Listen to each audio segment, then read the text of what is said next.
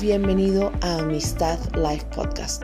Nos da mucho gusto que puedas conectarte con nosotros, pero especialmente que puedas conectarte con la palabra que hoy Dios tiene para tu vida. Compártelo si es de bendición para ti.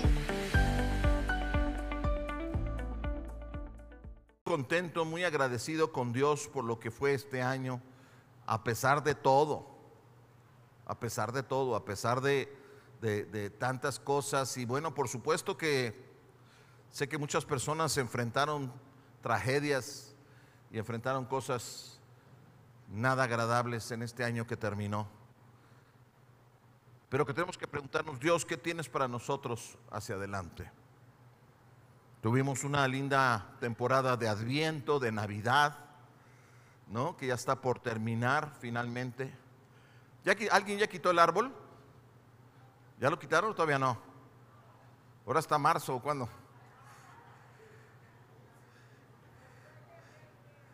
Después de Reyes, es cierto, claro, claro. Pero a veces como que quisiéramos perpetuar esa, esa celebración, ese sentido de, de, bueno, pues tal vez porque, porque hay algunos días libres, porque, porque es festivo, en fin, tal vez quisiéramos a veces prolongarlo, pero Dios siempre tiene cosas nuevas para nosotros. Pero yo estoy, lo que más agradezco es el regalo de Jesucristo, que, que cambió mi vida hace muchos años, que me ha cuidado desde antes de que yo naciera y que hoy sigue teniendo buen cuidado de mí, de mi familia. Veo su mano. ¿Qué te puedo decir? Espero que todos vivan con ese agradecimiento.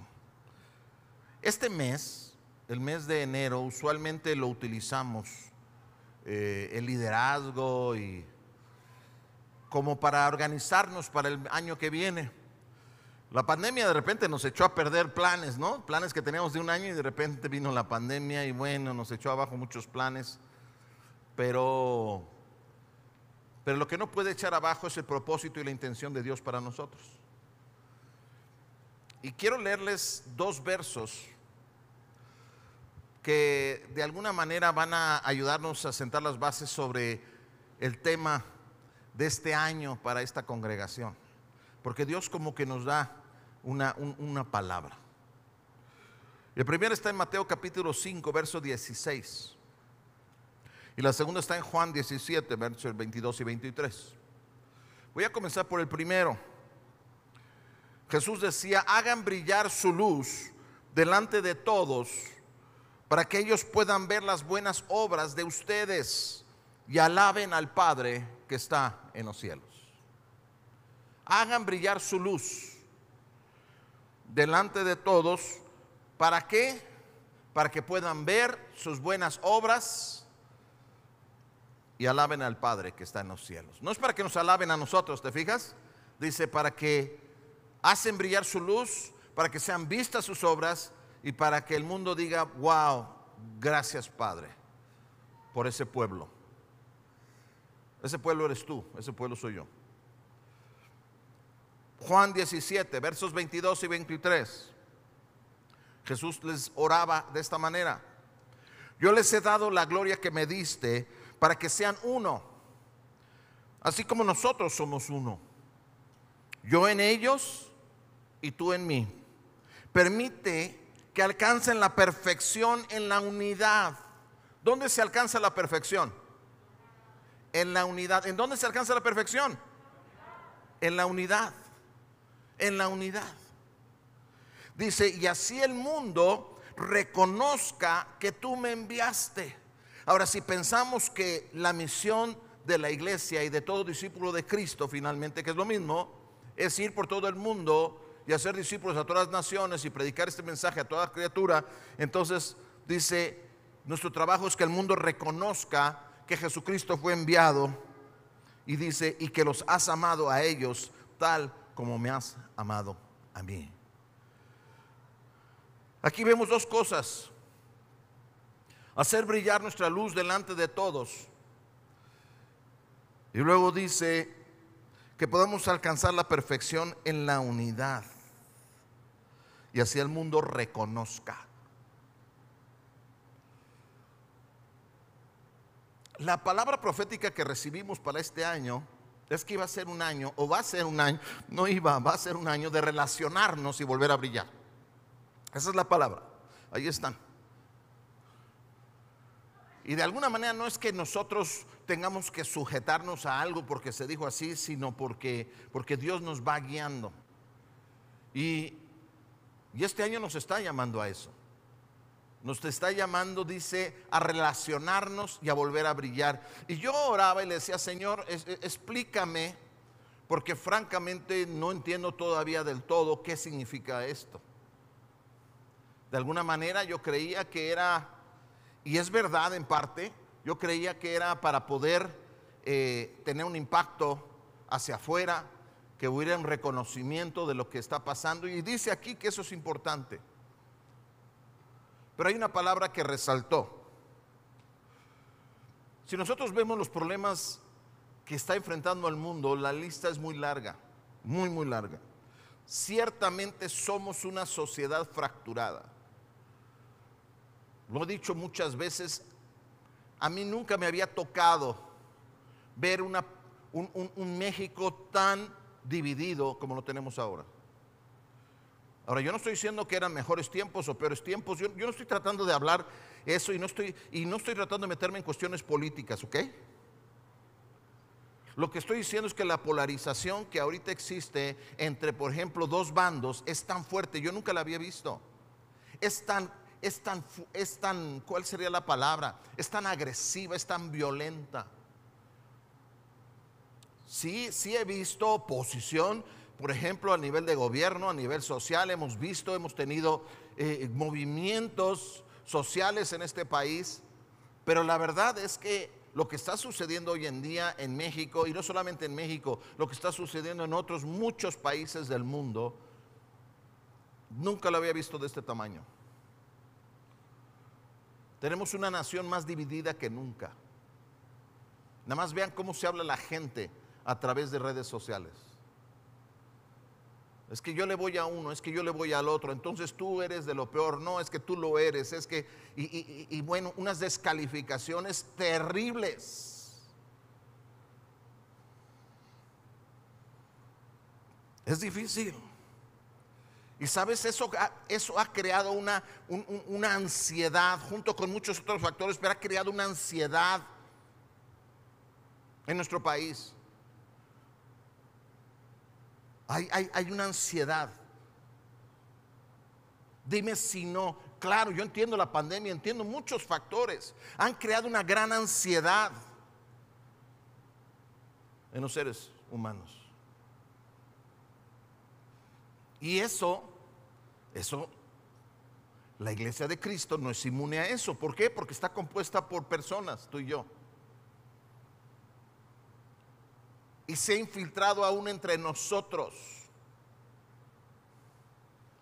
Esa ansiedad está entre nosotros.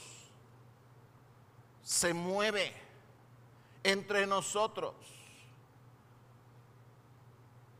Hace un año, creo que fue la primera prédica del año, el Señor podía en mi corazón esto, eh, quizás lo recuerden. La sabiduría que el mundo hoy predica es miedo. Esa es la sabiduría del mundo, les decía. No nos vamos a regir por la sabiduría del mundo, sino por la sabiduría de Dios. Y yo entiendo que dentro de todo nos hemos mantenido, pero mentiría si dijera que no se ha generado una gran ansiedad y que hay una gran ansiedad entre el pueblo de Dios también. Miren, quiero comenzar con buenas noticias. Sin embargo, tenemos que, ver el panorama para entender lo que Dios nos está llamando a hacer. Recuerden, lo que, lo que vamos a hacer este mes es hablar sobre aquellas cosas, lo más fundamental que tenemos que hacer este año.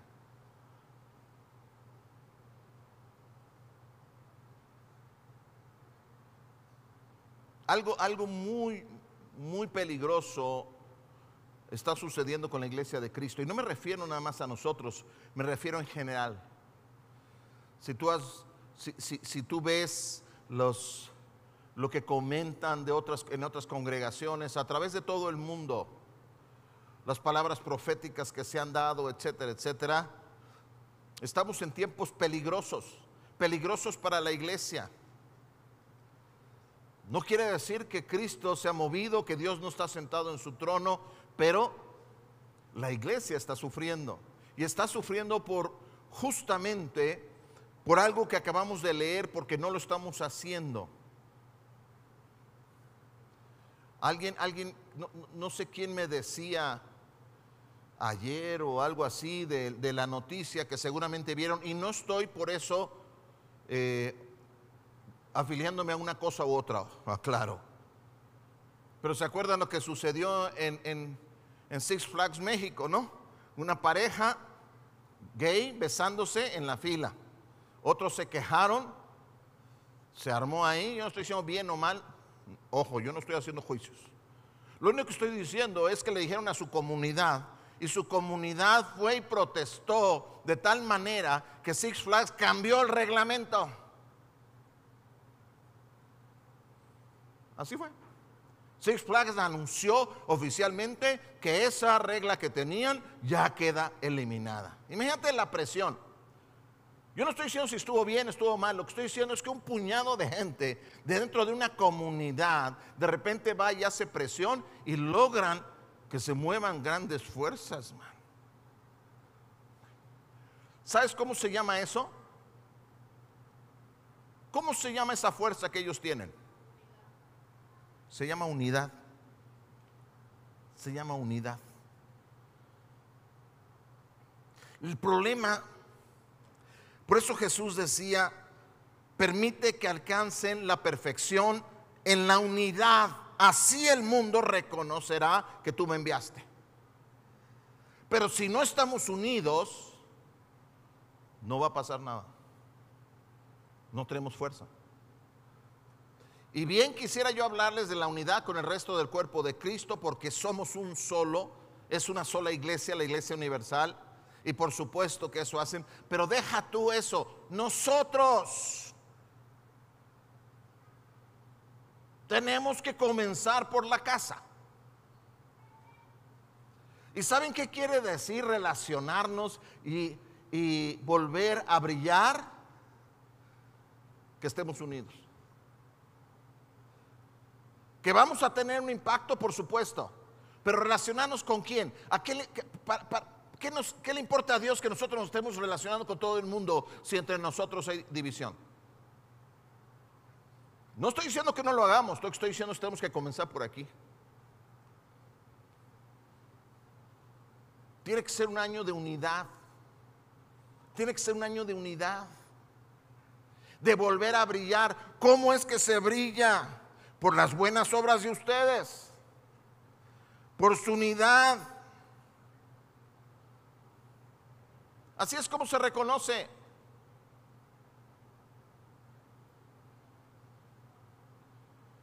Lo que yo quiero hablarles es de la unidad. Y yo sé que en el año pasado lo hablé, pero cuando le preguntaba al Señor, ¿qué tenemos que enseñar este año? Bueno, mil cosas. Pero este es el tema que tiene que prevalecer a lo largo de todo el año. Unidad. Unidad. Y por cierto, ¿saben que reunirse juntos también es una señal de unidad? Cuando de repente le digo a mi flojera, lo siento mucho, pero me voy a levantar y voy a asistir. Sé que es más fácil verlo a través de las redes sociales y qué bueno que podamos alcanzar gente a través de las redes sociales. Pero te voy a decir una cosa, no te confundas. Si tú tienes la capacidad para poder estar aquí, aquí es donde tienes que estar, porque presencial es lo que manda la palabra. Esa es la unidad también. ¿A poco no te anima cuando ves aquí lleno de otras personas alabando contigo? Hasta se siente diferente. Es más, ¿dónde está el equipo de alabanza? Bueno, ahí están estos. Qué bueno, gracias a Dios. ¿Dónde están los demás? Sé que ya se van a sentir mal, pues siéntanse mal. Es que si no llueve, entonces voy el domingo. Espérame, el primer domingo del año. El primer domingo venimos, Señor, a establecer un precedente para todo un año. Y yo tengo otras cosas que hacer. Pero Dios, tú eres lo más maravilloso que tengo en mi vida. Señor, a ti te entrego todo, menos mi domingo por la mañana. ¿No es un poco absurdo? Pero bueno, ese no es el tema. La iglesia de Cristo se va fragmentando por muchas, por, muchas razones, por, hasta por doctrina. Siempre ha habido problemas, por eso hay tantas denominaciones, pero la manera en que se está fragmentando la iglesia de Cristo, aún dentro de las denominaciones cristianas, es tremendo. Y hablo de todas, hablo del catolicismo, hablo de los grupos evangélicos, hablo de los bautistas, hablo de los metodistas, hablo de los presbiterianos, la iglesia de Dios, de los pentecostales, de los carismáticos, de amistad. Hablo de todo, todo. Doctrinas en las cuales habíamos estado de acuerdo durante dos mil años. Hoy ya no. ¿Y a qué me refiero? La iglesia ya no ve igual las cuestiones de, de género. Yo quiero insistir, nosotros no, yo no estoy atacando a nadie, todo mundo es bienvenido. Pero tenemos que llamar las cosas por su nombre. Y si yo robo, soy un ladrón. Es que tengo mucha hambre, lo entiendo. Pero si tú tomas algo que no es tuyo, se llama robar. Llámalo por su nombre, estás robando. Es que hay atenuantes, lo que tú quieras. No sé si me explico. Y la Biblia llama pecado a muchas cosas y hoy la iglesia debate si lo debemos seguir llamando pecado.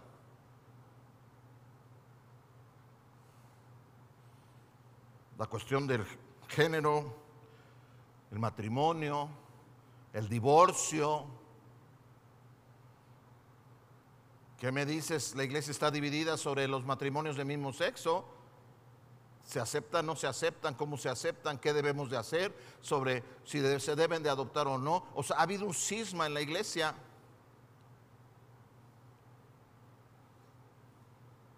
Entiendo que no son cosas fáciles. Pero asuntos como hablar de arrepentimiento.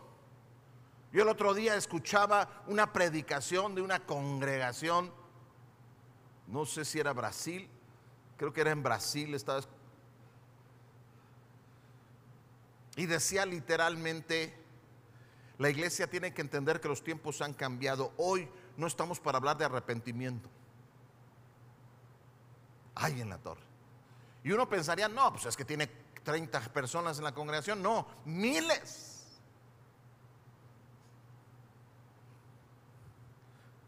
No, no, hables de la sangre de Cristo porque es grotesco.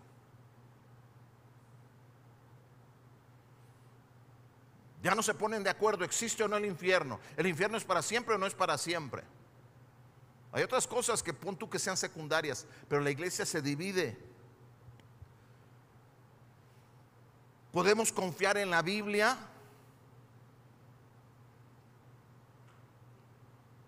Yo recuerdo hace algunos años, un amigo mío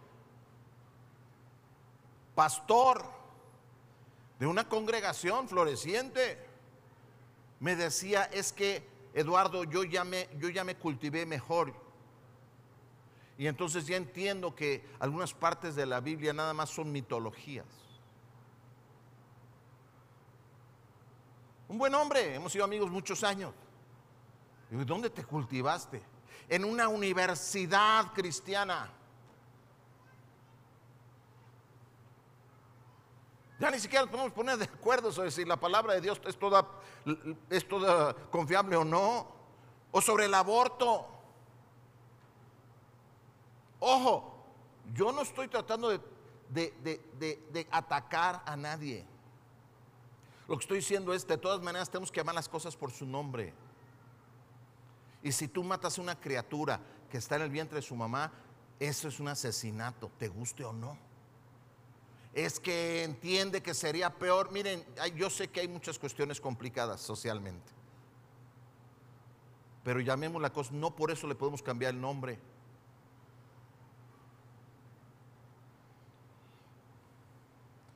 O sea, aún los grupos que de repente teológicamente estábamos como bastante alineados unos con otros, ahora se están fragmentando por la cuestión de si hay que vacunarse o no, de si hay que usar el cubrebocas o no usar el cubrebocas y, qué tanto se debe usar el cubrebocas. Política.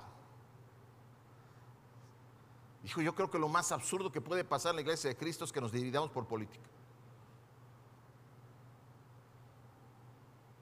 Y ya no nos soportamos porque no creemos igual. Y somos la iglesia de Cristo. Y no hay que ir más lejos. Estoy hablando así como de Juana, pero Chana, espero que lo entienda. Porque eso pasa entre nosotros. Porque tú ya no soportas a los que no van, no son de tu partido político.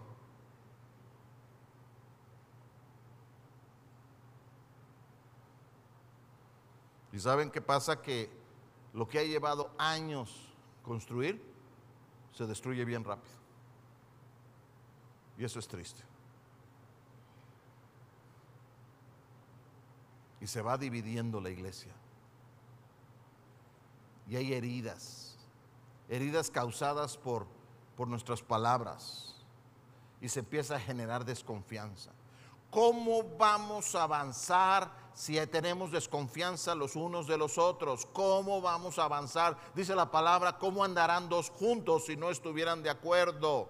Y de acuerdo no quiere decir que tenemos que en todo coincidir. Quiero aclarar eso. Eso no quiere decir caminar de acuerdo. Jesús, Jesús mismo lo entendía y lo dijo cuando, cuando decían que él echaba fuera a los demonios por Belcebú. Él decía, a ver, espérenme, utilicen la lógica. Un reino dividido contra sí mismo no dura. Este reino, ustedes están viendo que se desploma. O sea, eh, bueno, eso yo lo agrego, ¿no? Pero Jesús está diciendo entre líneas, este reino sigue fuerte, no está dividido. ¿Qué, qué tenemos que hacer? Quiero pasar la parte positiva. Yo creo que tú puedes entender, por supuesto, que hay muchas cosas que nos están separando. Pero ¿cómo podemos experimentar verdadera unidad? Unidad en Cristo. Yo quiero alcanzar el mundo para Cristo. Quiero alcanzar a miles de personas para Cristo. Pero no me puedo engañar, si no estamos unidos no vamos a llegar muy lejos. Vamos a dejar que la escritura nos hable que nos muestre verdaderamente lo que es la unidad cristiana. Porque esa es nuestra, esa es nuestra meta. Vamos a estarlo viendo en Efesios, en el capítulo 2 y en el capítulo 4 de Efesios. Hoy es la primera parte de estas conferencias. Lo voy a dar en dos partes porque es muchísimo. Y vamos a ver qué, qué predica el apóstol Pablo sobre la unidad. Cómo se alcanza la unidad en el cuerpo de Cristo. Y, bueno, creo que es evidente, ¿verdad? No es a través de qué partido político le vamos, no es ni siquiera a través de las reformas sociales y cuánto se ayuda o no, no es a través ni siquiera de los valores conservadores que se alcanza la unidad. La unidad es un don, es un regalo que Cristo le da a su pueblo porque Él sabe que hay muchas cosas que nos podrían separar. Pero Él nos obsequia el regalo de la unidad. Estar unidos, lo número uno, estar unidos en Cristo significa esto. Estar todos bajo un mismo estándar. Conocen la palabra estándar, ¿verdad? Normalmente se utiliza para hablar de, ay, se me fue la palabra, de tener una, unos mismos valores, todos, o tener las mismas características o el mínimo de las características. Porque se puede hablar de que tenía un estándar muy bajo, o podemos decir hay que subir el estándar. Quiere decir que necesitamos subirle a la exigencia, necesitamos subirle a, la, a, a lo que se necesita para que sea mejor un producto. Pero déjenme decirles de dónde viene la palabra estándar, porque esa es la que yo me refiero. No me refiero a ese estándar con la cual utilizamos hoy. ¿A qué te suena la palabra estándar? ¿Hay alguna otra palabra que te parezca que muy, pues muy similar? ¿Alguien? Sé que saben, nada más que le sacan a decirlo. ¿Cuál? Una palabra muy similar a estándar. Estandarte. De ahí viene la palabra estándar. La palabra estándar viene de, estandarte. En las épocas medievales, de hecho, es una palabra que viene de, del, franco, ya no diré el francés, del francés antiguo, los francos. Y ellos utilizaban esta palabra para hablar de aquellos pendones de aquellas como banderas que llevaba o el capitán que iba al frente del ejército o alguien asignado para levantar el estándar, para levantar el estandarte y decir, estos somos nosotros. ¿Para qué? Para que cuando estaban en la batalla, ellos de repente decían, ¿y dónde están los míos? Y volteaban y veían, ahí está el estándar, y ya sabían que ahí había de los suyos. En ocasiones se ponía arriba del castillo. O arriba de la colina se sembraba el estándar. Y si el ejército enemigo lograba tomar el estándar, entonces había caos, porque entonces ¿dónde están los míos? Ya no están. ¿Por qué? Porque se había bajado el estándar. había que agruparse debajo del estandarte del líder. Eso es lo que significaba. Tú imagínate que estás en una batalla y de repente volteas y no ves tu bandera. Qué miedo, ¿no? Qué caos. ¿Dónde están los míos? ¿No te has preguntado, debe, a, pesar de que usaban uniformes quizás diferentes, muchas veces era difícil saber quiénes son los contrarios y quiénes son los tuyos? O si hacían un llamado de reagruparse, ¿a dónde te reagrupabas? ¿A dónde se te ocurría? No, ¿dónde está mi estándar? ¿Dónde está el estandarte? ¿Dónde, dónde me voy a agrupar? ¿Dónde están los míos?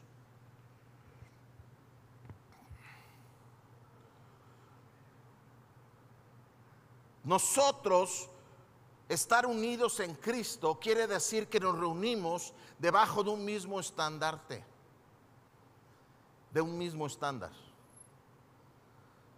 Pero no quiero que pensemos nada más en la palabra estándar para decir, todo, todo el mundo tiene que hacer las cosas iguales. No, no quiere decir eso. Tal vez los soldados eran muy diferentes, con diferentes habilidades, hasta con armas diferentes. Pero cuando se agrupaban debajo de la bandera, debajo del estándar, sabían que ese era su lugar. Esos eran los suyos. Agruparse y me pregunto si estamos reunidos debajo de un mismo estándar. ¿No? O sea, es lo opuesto del individualismo, vamos. El individualismo dice cada quien y entonces nos gusta pensar estilo Rambo, ¿no? De esos, de esos héroes que entran solos y que matan a todo el ejército. Pamplinas, o sea, Pura fantasía.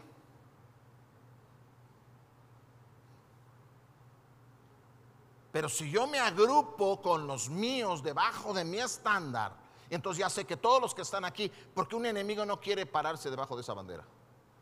Entonces ya sé que están aquí. Tal vez no te conozco, pero estás debajo de la misma bandera. Somos compañeros y nos defendemos y peleamos juntos. Y vamos a vencer al enemigo.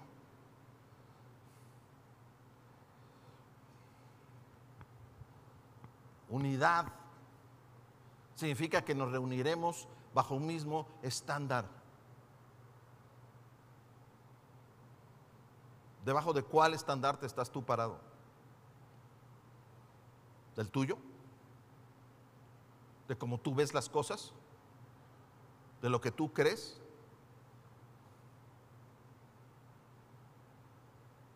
La mayoría piensa que encontrar la unidad es que encontrar personas que son afines a ellos. Pero eso no es cierto.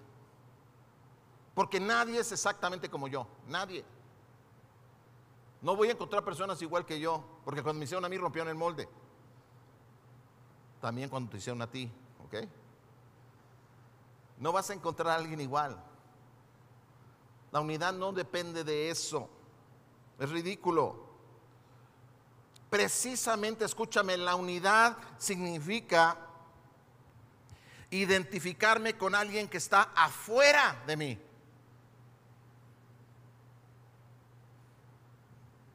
O sea, yo no tengo que unirme a mí mismo. No sé si me explico. Para que haya unidad tiene que haber algo exterior y unirme a eso. Esa es la definición de unidad. O sea, quiere decir que somos personas diferentes, con diferentes gustos, con diferentes inclinaciones, con muchas cosas, pero decidimos andar juntos. Y eso es porque estamos debajo de un mismo estándar.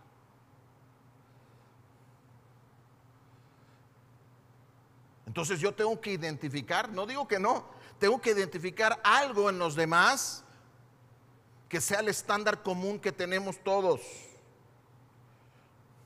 Porque eso es lo que puede permitir que una diversidad de personas puedan reunirse. Eso es lo que puede permitir que a pesar de que yo no conozco a mis hermanos del otro lado del mundo con otra cultura totalmente diferente, yo pueda unirme a ellos. Ahora, quiero aclarar algo. También se puede uno unir por las razones equivocadas. Uno puede tener unidad para cosas malas. Entonces hay que ver cuál es el estándar.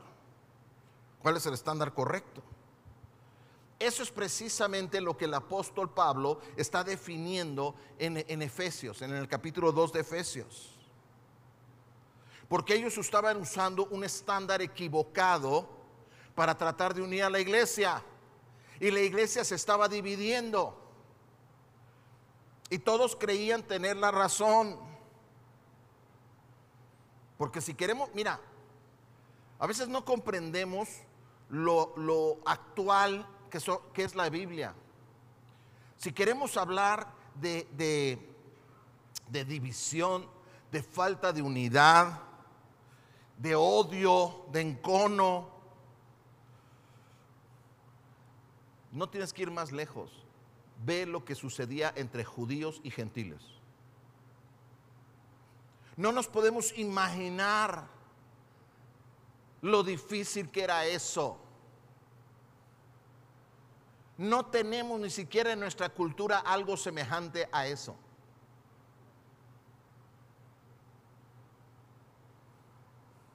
Así que el apóstol Pablo justamente por ahí usa el ejemplo. Efesios capítulo 2, verso 11. Por lo tanto, recuerden ustedes los gentiles de nacimiento, los que son llamados incircuncisos, por aquellos que se llaman de la circuncisión, lo cual se hace en el cuerpo por mano humana. Fíjate, él saca este tema. Y a nosotros nos lo leemos porque como no es parte de algo que vivimos, no nos damos cuenta de lo difícil, pero la, la palabra está para enseñarnos. Y está diciéndoles precisamente, está utilizando un símbolo que era tan importante para el pueblo judío. Le está diciendo a los gentiles, ustedes, que los judíos, como nosotros llamamos incircuncisos, Porque nosotros sí tenemos la circuncisión. no debemos de olvidar que la circuncisión es hecha con mano de hombre. Ahorita les voy a explicar. Comienza hablándole a los gentiles. aquellos que nacieron fuera de Israel, aquellos que no nacieron bajo la religión judía, que después sabemos que fue la mayoría después de la iglesia de Cristo. Es más, probablemente la mayoría de aquí, tal vez alguno sea judío, de ascendencia judía, no lo sé, pero yo podría casi asegurar que la mayoría de aquí seríamos los que se llaman gentiles. No nacimos bajo el judaísmo. Ahora, el estándar de referencia del judaísmo era la circuncisión en los hombres. Y si no sabes lo que es circuncisión, ve a tu casa y pregúntale a tu mamá o a tu papá mejor. Sabemos lo que es la circuncisión, ¿verdad? Y desde tiempos ancestrales Dios lo dio como una señal a Abraham para que de ahí en adelante todos el pueblo siempre llevara como señal, los varones llevaran la señal de la circuncisión, porque eran pueblo del pacto de Dios. Ahora, me voy a detener aquí porque tenemos que entender la fuerza que esto tiene para entender también la fuerza de la unidad. Los romanos y los griegos aborrecían la circuncisión. ¿Ok? La aborrecían. Decían que era innecesaria y era aborrecible. No pueden leer los libros de historia. Desde los griegos y los romanos ellos decían la circuncisión es, es más, se burlaban de los judíos por estar circuncidados. Por ahí hay un escrito que leí hace ya bastante tiempo, pero donde una mujer, una mujer decía, es aborrecible un hombre que se haya circuncidado. ¿Por qué? Porque tenían tan metido culturalmente cómo debían ser las cosas. Y los judíos tenían otro punto de vista. Bueno, Flavio Josefo, el gran historiador judío que escribió para los romanos, decía que los romanos se reían de él y se reían de otros judíos que estaban circuncidados. Se reían literalmente.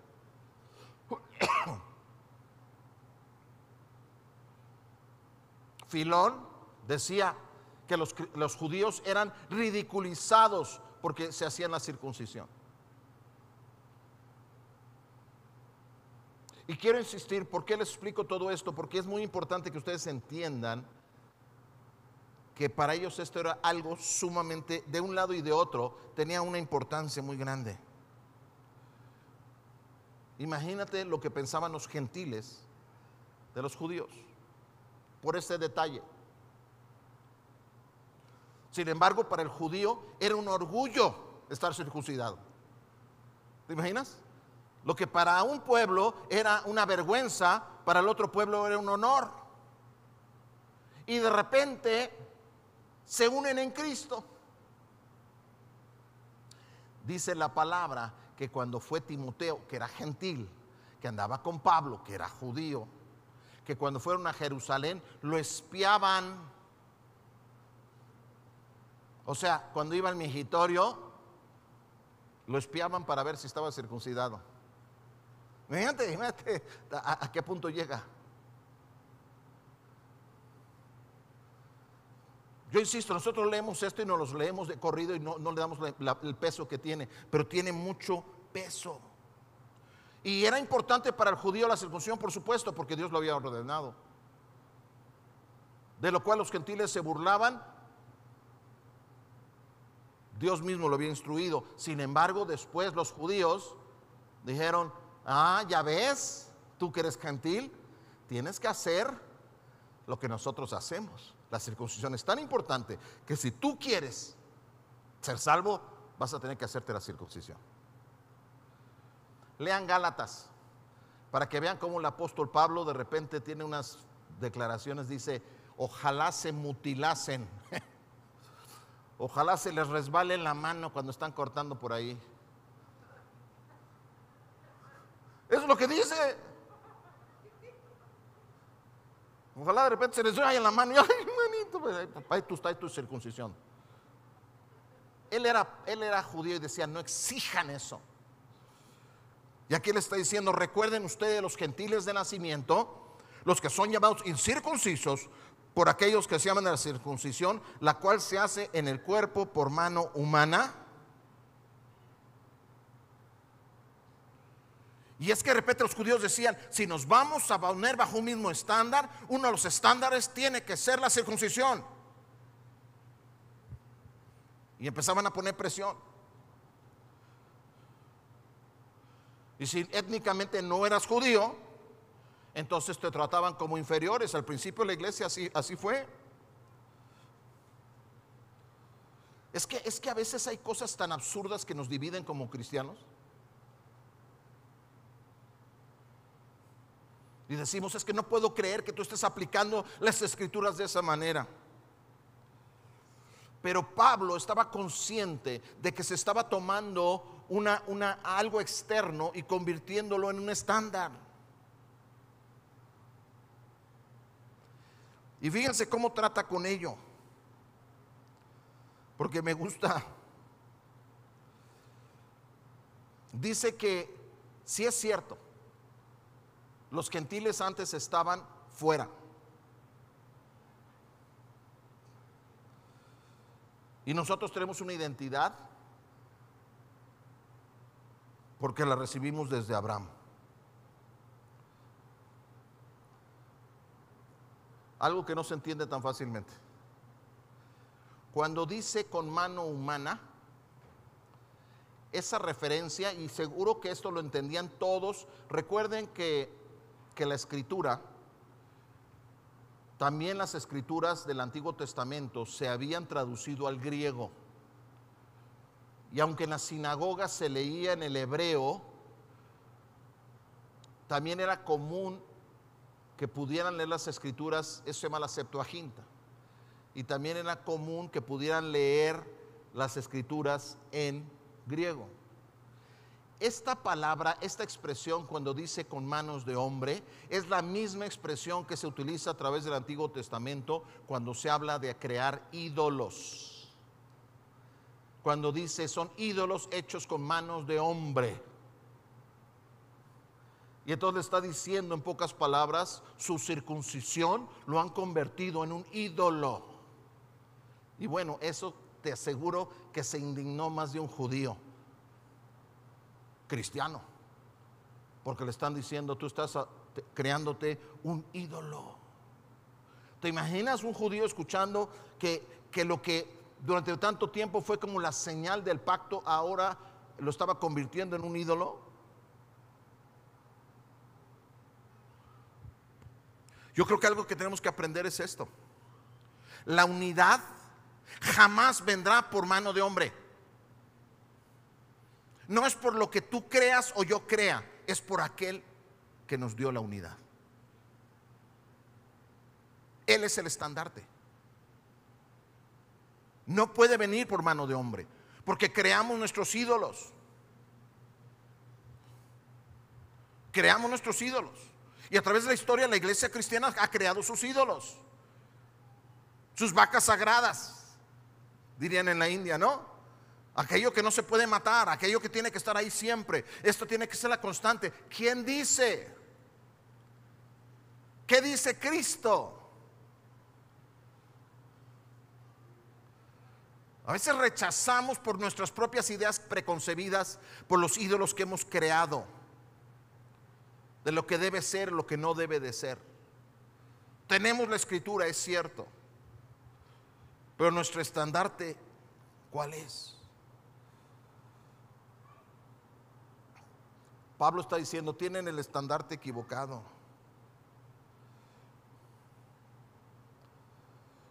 O sea que le está diciendo, ¿saben qué? Si ustedes quieren tomar como símbolo de unidad la circuncisión y que si todo el mundo se circuncida entonces van a estar unidos, están equivocados. Ese no es símbolo de unidad. Efesios capítulo 2, verso 12 en adelante sigue diciéndole a los gentiles. Recuerden que en ese entonces Ustedes estaban separados de Cristo, excluidos, sí, de la ciudadanía de Israel, ajenos a los pactos de la promesa, sin esperanza, sin Dios en el mundo. Por supuesto que sí, lo está diciendo los gentiles. Todo eso se lo dio Dios a, su pueblo escogido, a los judíos, es cierto. Sin embargo, dice, pero ahora en Cristo Jesús, a ustedes que antes estaban lejos, Dios los ha acercado mediante la sangre de Cristo. Porque Cristo es nuestra paz. Y de los dos pueblos ha hecho un solo, derribando mediante su sacrificio el muro de enemistad que los separaba.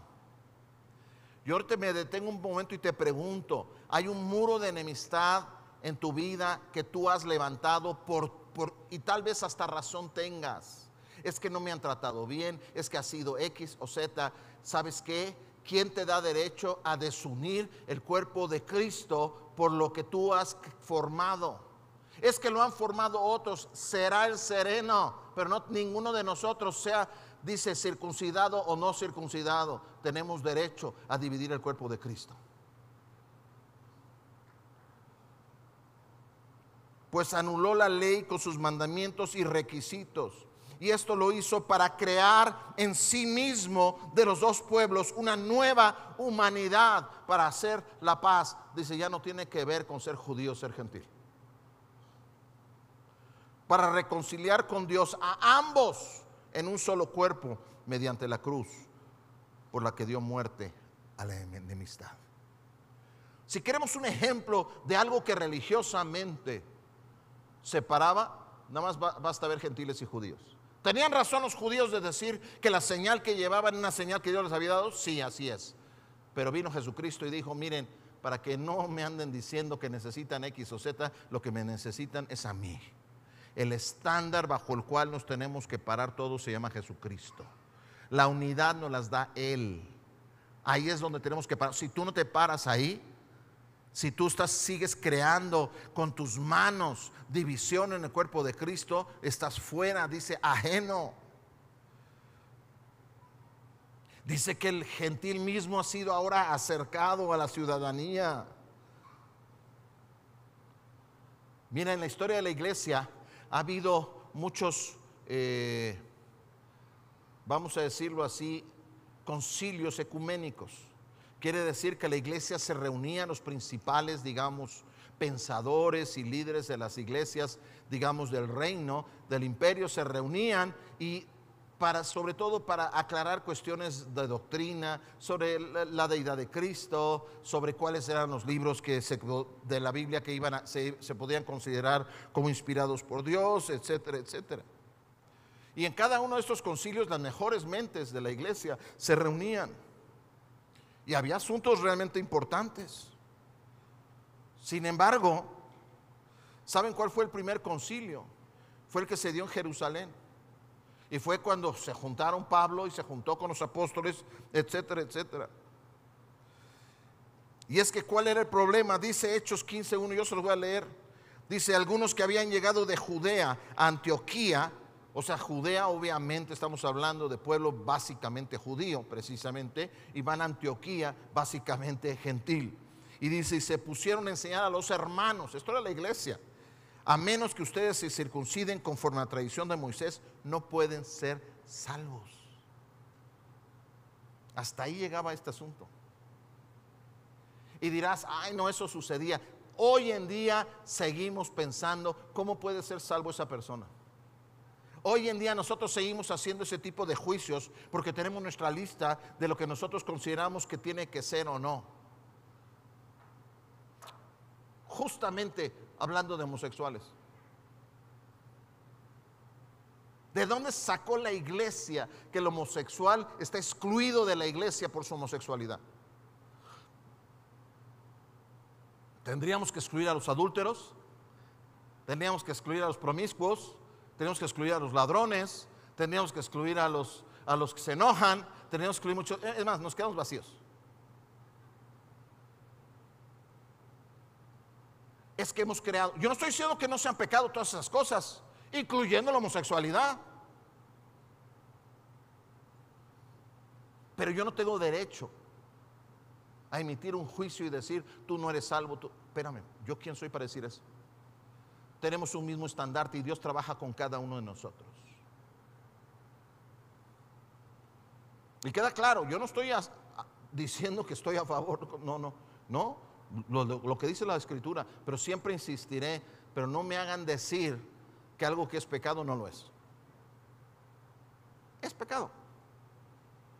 La fragilidad humana es así, la debilidad humana es así. Hay muchos problemas, pero yo no voy a crear con mis manos una división, diciendo tú no eres bienvenido. Todos son bienvenidos. El estándar es Cristo. La unidad la establece Cristo. Y si alguien dice, yo me quiero poner debajo de Cristo, entonces Cristo irá trabajando con esa persona igual que conmigo. Irá cambiando su vida. Irá poniéndonos lo que Él quiere que pongamos. Por supuesto. El estándar no era ser judío, el estándar no era circuncisión, el estándar era Cristo. Eso es lo que nos deja claro. La unidad se da cuando nos ponemos debajo de un mismo estandarte. La unidad se da cuando nos damos, nos ponemos bajo el estandarte que es Cristo. Eso es lo que tenemos que entender en el 2022, mejor que nunca. En la medida en que nosotros nos unamos, estemos unidos debajo de Cristo, vamos a hacer lo que Dios nos ha enviado a hacer. Y vamos a brillar. Vamos a brillar. El mundo lo va a ver. Hay una gran necesidad de pertenencia en la sociedad. Y si quieren unir a algo, no donde estemos haciendo juicios, sino donde estemos abriendo brazos y decir, conoce a Cristo. No nos hagamos ídolos. Termino. La próxima semana continúo. Les platico la historia. Creo que muchos lo han escuchado. Perdónenme. Soy, ya es mi edad, ya vuelvo a platicar los mismos chistes. Allá en una aldea en la India, un hombre, había un templecillo hindú. Y no tenían sacerdote o hindú. Y en la celebración importante de ese pueblo, una vez al año, venía desde muy, lejano, subía al monte, al pueblo, un sacerdote hindú para hacer las fiestas.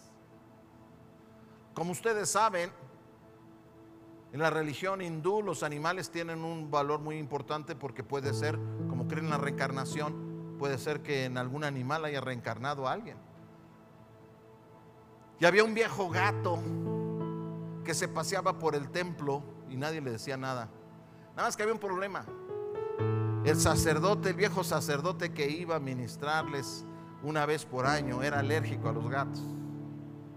Entonces decía, por favor, no me tengan el gato aquí. Como no se podían deshacer de él, echaron una cuerdita al cuello, lo llevaron allá donde estaba un gran árbol, un bañan de esos que hay en la India, enorme, y ahí lo amarraron al árbol, en lo que duraban las fiestas. Llegaba el viejo sacerdote, hacía lo que tenía que hacer ahí, celebraban, y cuando él se iba, soltaban al gato y ya, año tras año. Un año murió el viejo sacerdote. Y mandaron otro sacerdote, uno más joven. No era alérgico a los gatos, pero ya había la costumbre de amarrar el gato. Entonces agarraban al gato y lo amarraban al árbol. Aunque también se murió el gato. Y había que conseguir otro gato para poderlo amarrar al árbol. Y la fiesta fue evolucionando y con bombo y platillo agarraban al gato sagrado, lo amarraban al árbol. Y llegamos después de muchos años, se convirtió en el centro de la celebración. del gato amarrado al árbol. Allá se había quedado la idea de por qué había comenzado a amarrar el gato. Esa historia me encanta, porque para mí ilustra fácilmente lo que es la religión. Cómo convertimos en sagrado y ni siquiera sabemos por qué hacemos las cosas. ¿Por qué hacemos listas y juicios y decimos que tiene que ser? ¿Quién dice que es así? Lee tu palabra. Si lo que más nos debe unir es el amor.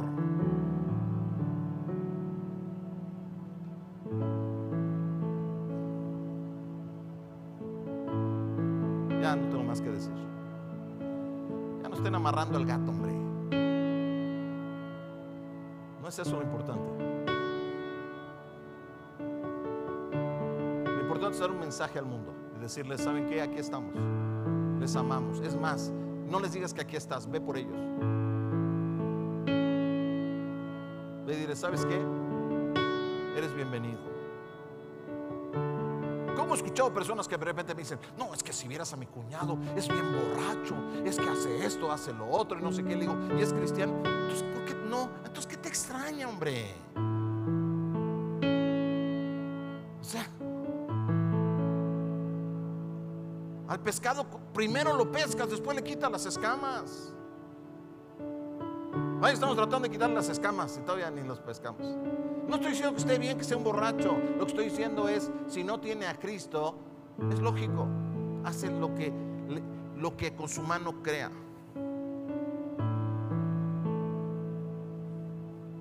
¿Cuántos están dispuestos a pararse debajo del estandarte de Cristo este año?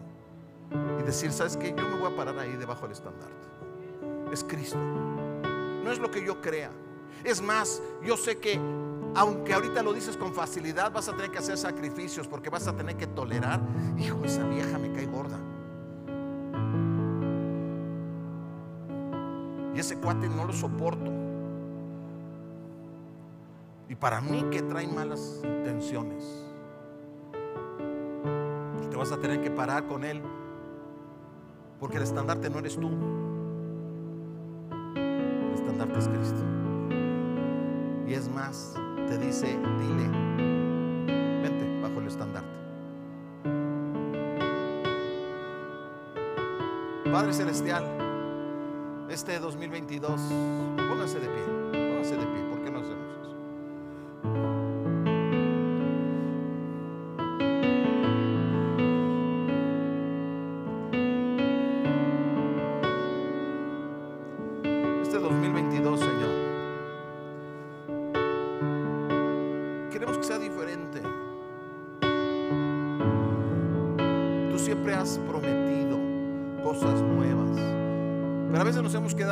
en lo que ya conocemos año tras año.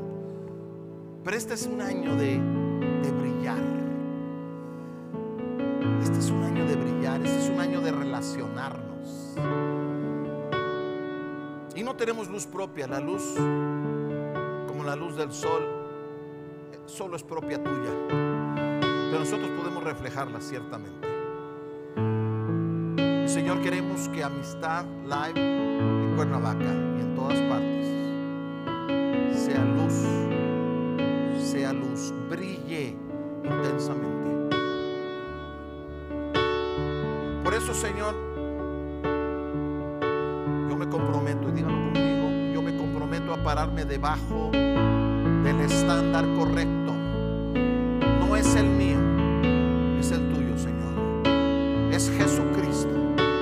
No son los ídolos que yo pude haber creado. Solo eres tú, Jesús. Que eres el autor y el consumador de mi fe. Sé que tú tienes reservadas cosas maravillosas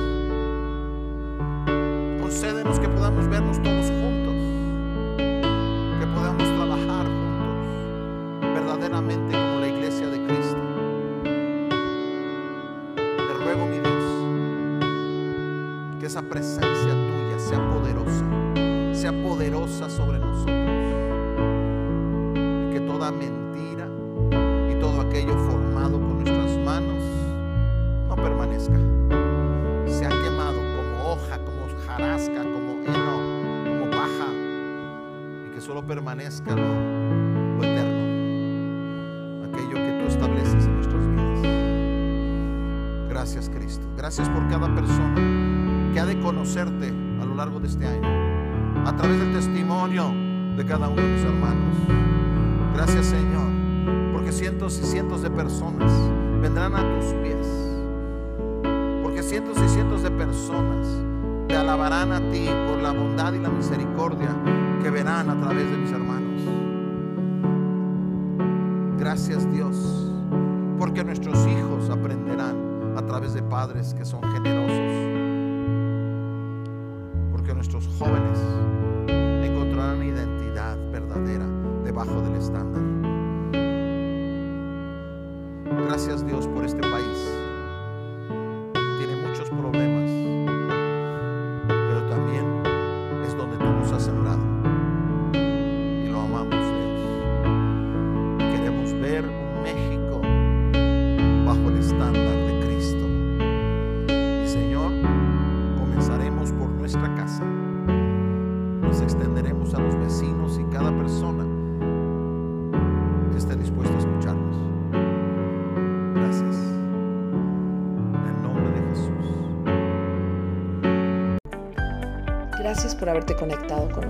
Si este podcast fue de bendición, no olvides compartirlo con otros. Recuerda, Amistad Live se reúne presencialmente en la Ciudad de México, México, Cuernavaca, México, Bogotá, Colombia, Medellín, Colombia y Málaga, España. O también puedes conectarte con nosotros en nuestro canal en YouTube Diagonal Amistad Live.